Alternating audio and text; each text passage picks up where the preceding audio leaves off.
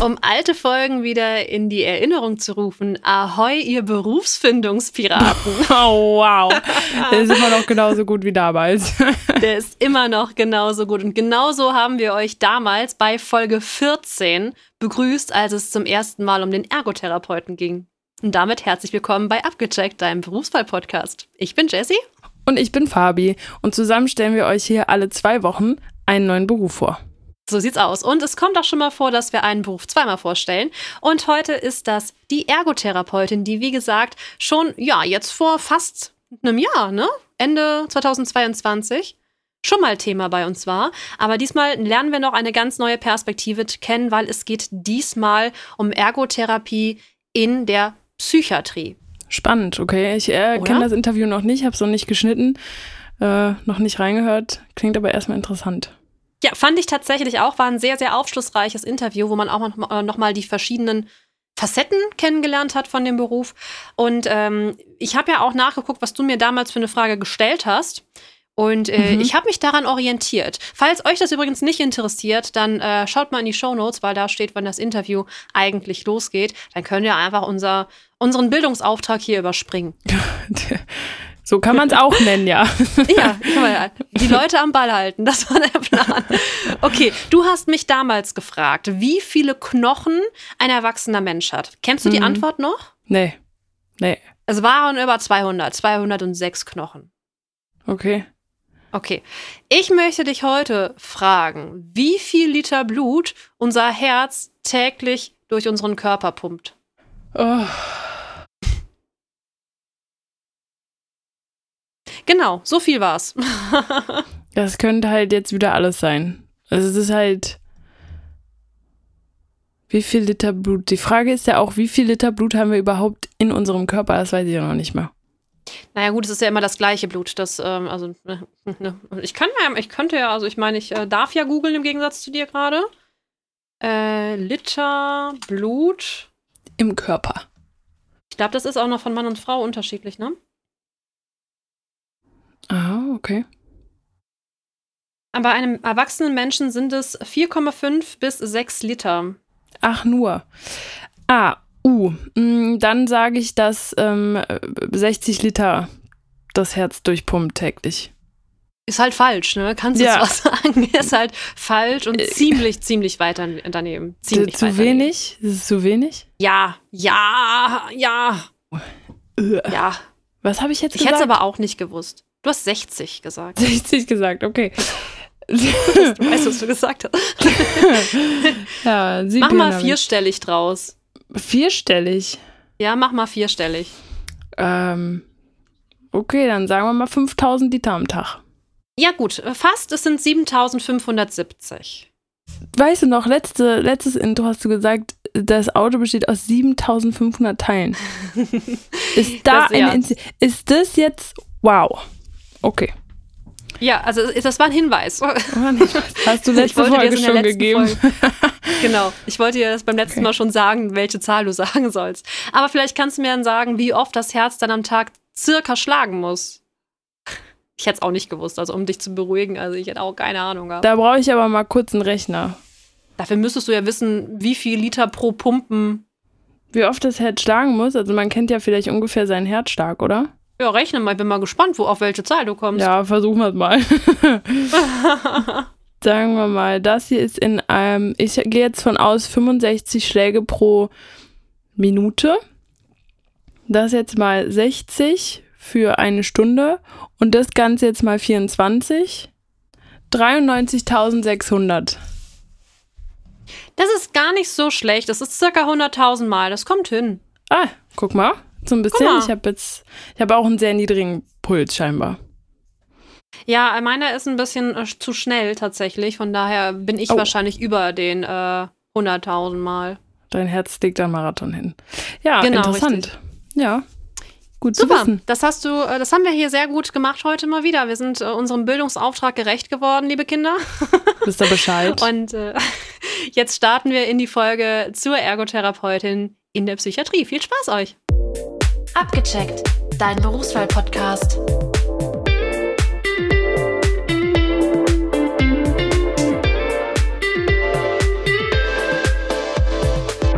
Bei mir ist jetzt die Laura. Laura, am besten stellst du dich einmal selbst vor, damit jeder weiß, wer du bist und was du machst. Hallo, ich bin die Laura, ich bin 31 Jahre alt und ich habe zuletzt als Ergotherapeutin in einer Tagesklinik gearbeitet. Genau.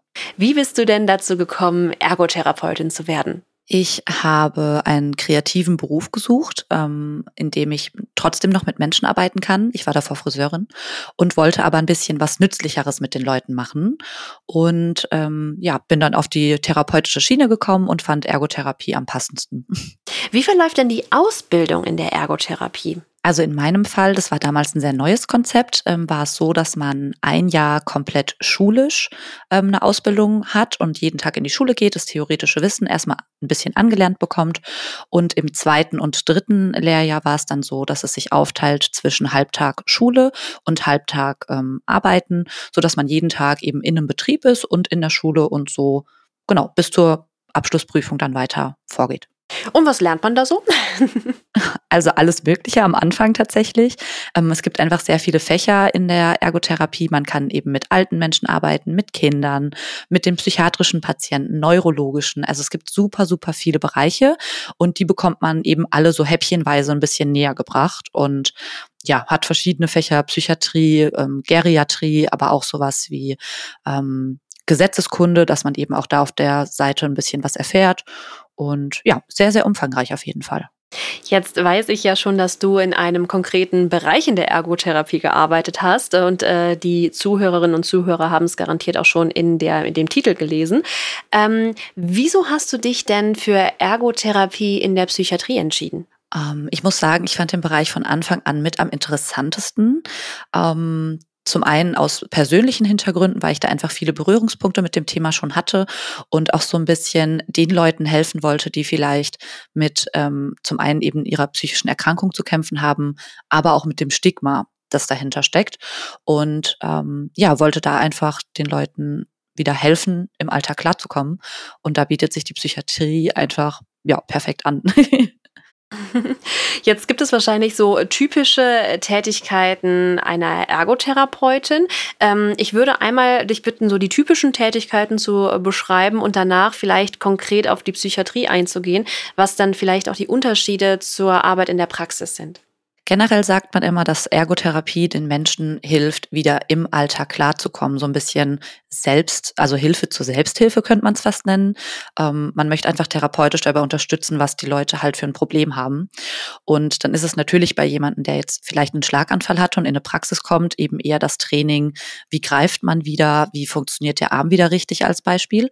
Und in der Psychiatrie geht es dann eben eher um solche Sachen wie ähm, Tagesplanung, ähm, ja, weiß ich nicht, mit der, mit dem Krankheitsbild sich besser anzufreunden. Also, ne, so ein bisschen auch, ähm, ja, dass man einfach lernt, mit der Krankheit umzugehen und, und ähm, die Hintergründe der Krankheit erfährt, aber auch so Dinge wie Tagesbeschäftigung wieder, ne, weil psychische Patienten ähm, oftmals auch ähm, keinen Tagesablauf mehr haben und den erarbeitet man sich wieder mit denen gemeinsam so.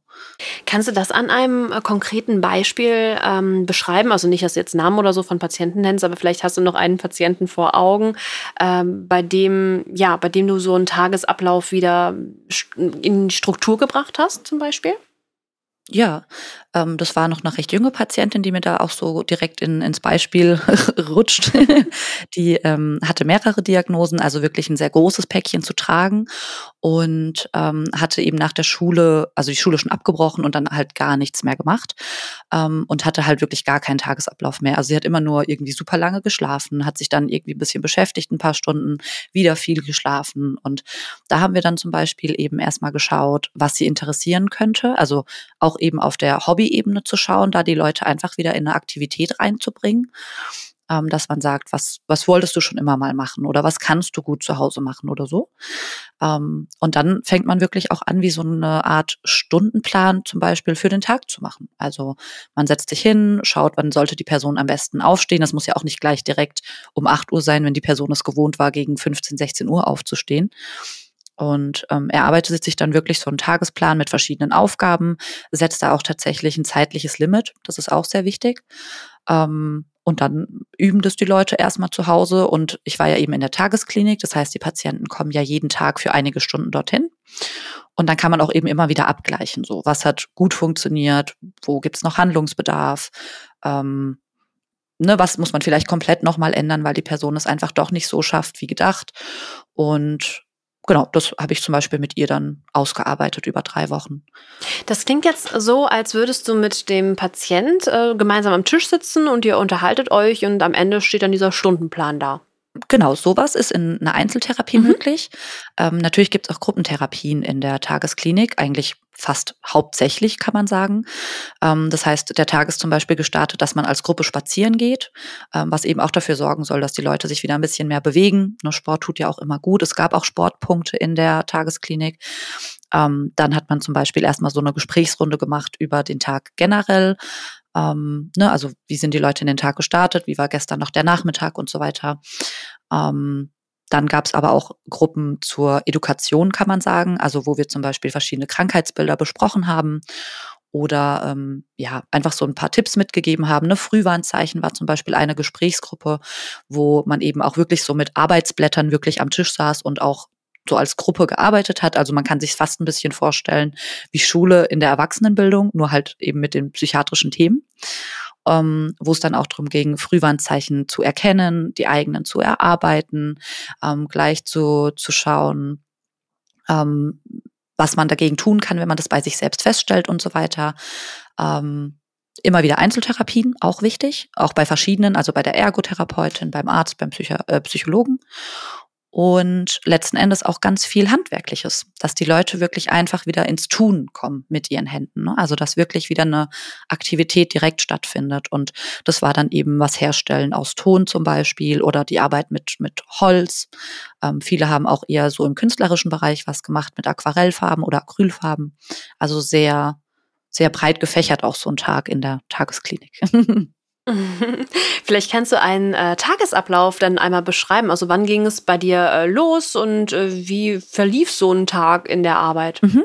Ähm, ich würde tatsächlich den eigentlichen Tag beschreiben. Ähm, ich war damals äh, eben aktiv in der Corona-Phase, da war das alles ein bisschen anders. Ich würde jetzt einfach den Tag beschreiben, wie er wirklich stattfindet, außerhalb von Pandemien. Mhm. ähm, genau, also man kommt um 8 Uhr dorthin, dann ähm, wird bei manchen Patienten zum Beispiel noch Blut abgenommen, um Medikamenten zu überprüfen, ne, ob da alles in Ordnung ist. Ähm, dann war eben meistens schon dieser Spaziergang, der war dann auch immer so eine halb, dreiviertel Stunde circa. Und da hat man natürlich auch schon mit den Patienten gesprochen. Ne? Also da mhm. laden ja schon viele ihre Probleme ein bisschen ab. Und beim Laufen kommen auch oft Leute besser ins Gespräch, als wenn man eben face-to-face -face an einem Tisch sitzt. Auch ganz klar. Ja, und dann ist man zurückgekommen. Ähm, dann haben eben Gruppen stattgefunden. Die Pflege hat Gruppen angeboten, die Ergotherapie hat Gruppen angeboten, ähm, wie eben gerade genannt, ne? zum Beispiel eine Gesprächsgruppe oder die Pflege bei uns hat Yoga angeboten auch. Und das hat sich dann natürlich auch ein bisschen verteilt, weil ja dann eigentlich 20 Personen an dem Tag roundabout dort sind. Und dann sind ja nicht alle 20 in einer Gruppe eben. Die Patienten bekommen da auch wirklich so einen Stundenplan, wo sie sehen können, was sie an welchem Tag haben, also ähnlich wie in der Schule. Und genau, dann nach der Gesprächstherapie ähm, war meistens eben dann ein Wechsel in den Gruppen. Dann war da zum Beispiel was Handwerkliches ähm, dran. Und die Handwerksgruppen waren auch immer sehr offen gestaltet. Also man konnte dann wirklich sich aussuchen, was man machen möchte. Ähm, und ich habe dann eben so angeleitet, ein bisschen geholfen, aber schon so, dass die Patienten das aktiv eben selbst machen. Dann war Mittagspause. Da wurde dann auch ähm, gegessen zusammen in einem Raum und ja, eher so ein bisschen ne, locker und halt wirklich ein bisschen zum, zum Durchschnaufen für die Patienten auch. Und am Nachmittag waren dann eben auch nochmal zwei Gruppen, ähm, wo dann halt eben auch nach der Hälfte der Zeit gewechselt wurde. Und das konnte dann eben auch wieder entweder Gesprächsgruppen bei der Ergotherapie sein. Manche hatten natürlich auch dann nochmal Einzelgespräche bei Arzt oder Psychologe, ähm, je nachdem, was halt anstand und eben auch meistens nochmal eine Bewegungsgruppe. Also es war meistens so eingeteilt, dass eben einmal ähm, am Vormittag und einmal am Nachmittag was eher Kreatives oder Bewegung anstand und halt immer eine Gesprächsgruppe, ähm, weil die Patienten es natürlich auch nicht schaffen, eben wirklich den ganzen Tag bis 16 Uhr irgendwie vier Gesprächsgruppen zu machen. Ne, die sind ja immer noch erkrankte Personen und da ist ja die Konzentrationsfähigkeit und so auch gar nicht so da, dass man das wirklich durchhalten würde. Genau. Das ist ja doch sehr, sehr umfangreich und äh, gar nicht eintönig, dein äh, Arbeitsalltag. Ja, also es war immer sehr abwechslungsreich, ähm, sehr kreativ für mich ja auch, ne, wenn jetzt jemand kommt und sagt, ich hätte irgendwie Lust, was für meinen Garten zu machen in der Handwerksgruppe, so okay, fein, dann muss man natürlich erstmal gucken, was überhaupt, welches Material, wie sieht der Garten aus. Also es ist schon sehr eine sehr kreative Arbeit auch auf jeden Fall. Ja, so hört es sich auf jeden Fall an. Es gibt ja einige Vorurteile gegenüber der äh, Ergotherapie und wir haben eine neue Kategorie in unserem äh, Podcast, äh, das Jobverhör. Und mhm. da möchten wir auch gerne mit Vorurteilen ein bisschen aufräumen und äh, Klischees aus, den, aus dem Weg räumen. Und deswegen würde ich dir jetzt gerne ein paar Fragen stellen, die du ganz ehrlich beantworten darfst. Auch wenn ein Vorurteil tatsächlich mal zutrifft, ist das jetzt hier äh, Ort und Stelle, das zu bestätigen oder eben auch zu widerlegen. Und deswegen würde ich dich jetzt einmal mit unseren, ja, mit unseren Vorurteilsfragen bombardieren und bin sehr, sehr gespannt, was du dazu sagst. Sehr gerne. Das erste Vorurteil ist, Ergotherapie ist doch das gleiche wie Physiotherapie. Nein. also Ergotherapie geht einfach noch mal viel viel tiefer auch in den ähm, kreativen Bereich. Ähm, und Physiotherapie beschränkt sich eben oft sehr auf den, auf den Körper, auf die Funktion des Körpers, was auch Ergotherapie sein kann, wenn ich im Reha-Zentrum arbeite. Aber eben die Ergotherapie geht sozusagen nochmal ins Kreative mit rein und die Physiotherapie nicht ganz so doll. Aber Ergotherapie ist doch nur was für ältere Menschen. auch da, nein.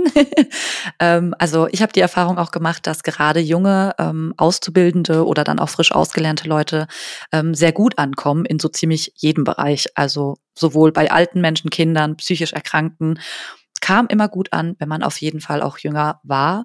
Und man hat eben auch jedes Alter in der Ergotherapie. Also da gibt's kein, keine Grenze. Für die Ergotherapie braucht man doch immer eine Überweisung vom Arzt und die bekommt man doch sowieso fast nie. Äh, die braucht man, das ist korrekt. Ähm, wir haben aber tatsächlich auch so ein bisschen festgestellt ähm, im Laufe der Ausbildung, dass das immer ein bisschen besser wurde und die Ärzte immer ein bisschen mehr erkannt haben, dass das doch schon was bringt, was man da verschreibt. Und Ergotherapie ist doch eigentlich auch gar nicht wissenschaftlich fundiert. Das stimmt tatsächlich nicht. Es gibt sehr, sehr viele Forschungen dazu, sehr, sehr viele Studien und das wird auch immer ähm, erweitert. Es wird auch darüber gesprochen, die Ausbildung vielleicht komplett als Studienfach anzubieten, ähm, weil es da eben einfach so viele Forschungen zu gibt und dann eben auch darüber gesprochen wird, ob man das vielleicht sogar ein bisschen upgraden muss, würde ich es vielleicht nennen, und es eher ein Studiengang ist als eine reine Ausbildung. Und unser letztes Vorurteil, Ergotherapie sind doch nur kurzfristige Behandlungen. Äh, jein. ähm, wenn ich natürlich hingehe, weil ich Ergotherapie verschrieben bekomme nach einem Armbruch, dann gehe ich da wirklich vielleicht ein Rezept lang hin und danach ist dann natürlich auch meine Hand wieder fit und ähm, alles ist wieder gut. Aber gerade eben in der Psychiatrie oder zum Beispiel auch in der Geriatrie bei Menschen mit Demenz ist es tatsächlich eine Sache, die auch über Jahre verschrieben werden kann. Vielen, vielen lieben Dank, dass du diese Vorurteile jetzt einmal aus dem Weg geräumt hast. Ich glaube, da ist bei einigen jetzt auch, ja, ich sag jetzt mal der Groschen gefallen, dass man da nicht so, ja, klischeehaft drüber denken sollte, wie man es manchmal tut. Vielen lieben Dank dir. Gerne. Was war denn für dich das Schönste an deinem Job? Ähm, tatsächlich, wenn man sieht, dass ähm, die Leute eben mit einem bestimmten Zustand ankommen. Die Tagesklinik ging in der Regel sechs Wochen lang. Ähm, und man sieht eben, wie die Leute ankommen, welche Probleme sie haben, in welcher Verfassung sie sind. Und dann eben zu sehen nach den sechs Wochen, wie sie wieder gehen. Also wie sich was verbessert hat, wie ähm, welche Probleme vielleicht aktiv auch gelöst werden konnten ähm, in den sechs Wochen. Und einfach so zu sehen, wie die Leute so ein Stückchen wieder Richtung Genesung gehen. Bei manchen haben die sechs Wochen auch schon fast gereicht. Es kommt ja immer darauf an, welche Päckchen die Leute so mitbringen. Und ähm, ja, dann einfach zu sehen, wie jemand mit so einer viel, viel besseren ähm, Verfassung wieder geht, das war einfach super, super schön. Gab es auch etwas, was wenig Spaß gemacht hat? Ähm, es gibt natürlich immer Patienten, die schon sehr lange erkrankt sind in der Psychiatrie, ne? also Leute, die wirklich 20, 30, 40 Jahre in Behandlung sind, ähm, halt auch immer wieder. Und die treten einem natürlich sehr kritisch gegenüber. Oder manche kommen halt, weil die Krankenkasse sagt, sie müssen und haben gar mhm. keine Lust. Ähm, und da ist es natürlich schon schwerer, einen Zugang zu finden. Und das war dann ähm, natürlich immer nicht so schön, wenn einem gesagt wird, so ins Gesicht einfach so, ja, das bringt hier ja alles eh nichts und ich bin hier nur, weil ich muss und in sechs Wochen bin ich wieder weg. Wir versuchen noch immer so ein bisschen den ähm, Alltag mit in den Podcast zu bringen und dadurch auch mal so ein paar skurrile oder auch lustige Fälle zu schildern. Hast du da konkret was vor Augen, was dir in der Zeit mal passiert ist, wo du echt gedacht hast, was war das denn jetzt? Ähm, tatsächlich sind natürlich manche ich sag mal, Nebenwirkungen der Erkrankungen schon auch ein bisschen amüsant. Also ne, man würde das natürlich nie dem Patienten so spiegeln.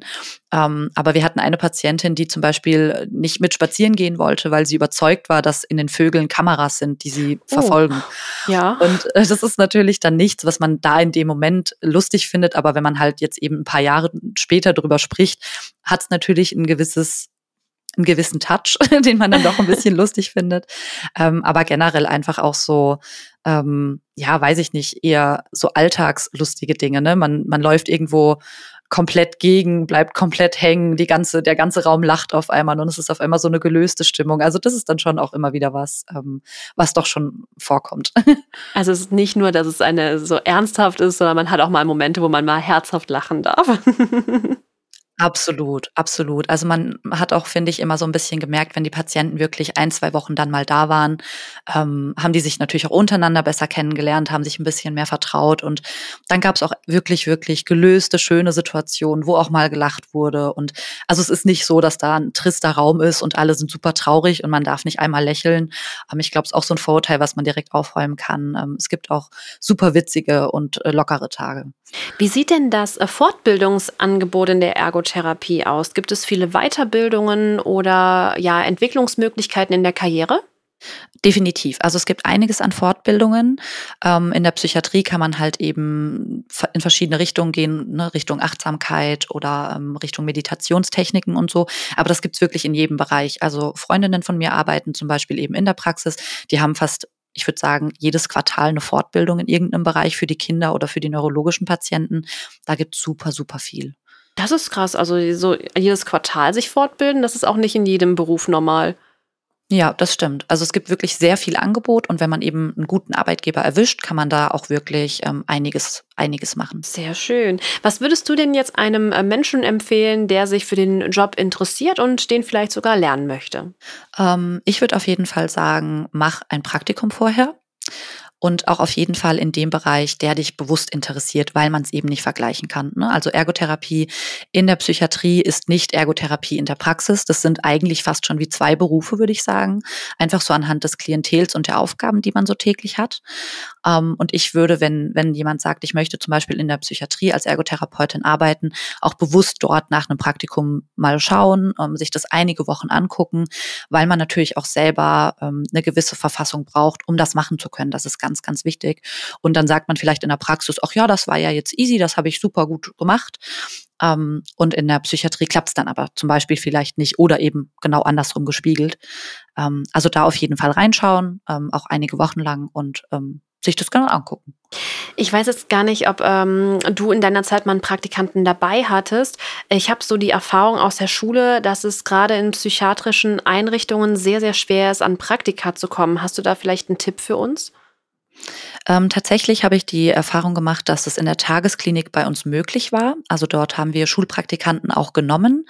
Ähm, wenn es gar nicht über die ergotherapeutische Schiene geht und man aber zum Beispiel eben in eine Psychiatrie oder so möchte, würde ich vielleicht auch immer gucken, ob man sich ähm, als Pflegepraktikant bewirbt. Das klingt immer so ein bisschen nonsensmäßig, aber man bekommt trotzdem ja sehr viel von der Ergotherapie mit. Es geht auch dort mit. Also ne, wir hatten auch die Pflegepraktikanten bei uns und ähm, in der Tagesklinik war es meiner Meinung nach gar nicht so ähm, streng wie jetzt eben in einer ähm, in der Psychiatrie an sich, wo die, die Patienten stationär sind. Also da vielleicht dann mal schauen.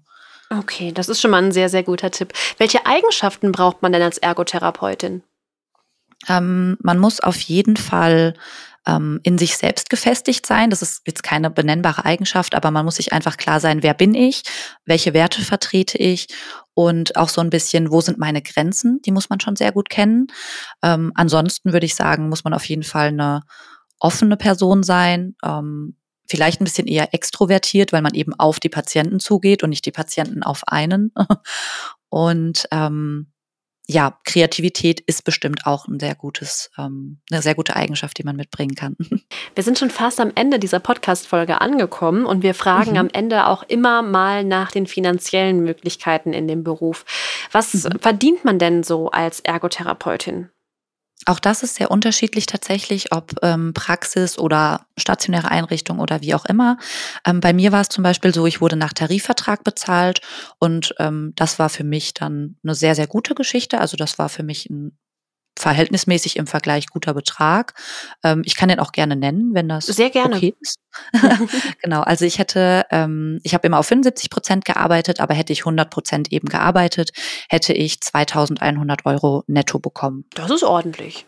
Das war voll in Ordnung, mhm. finde ich, ja. Super. Wir sind tatsächlich am Ende angekommen. Ich danke dir von Herzen, dass du mir hier Rede und Antwort gestanden hast.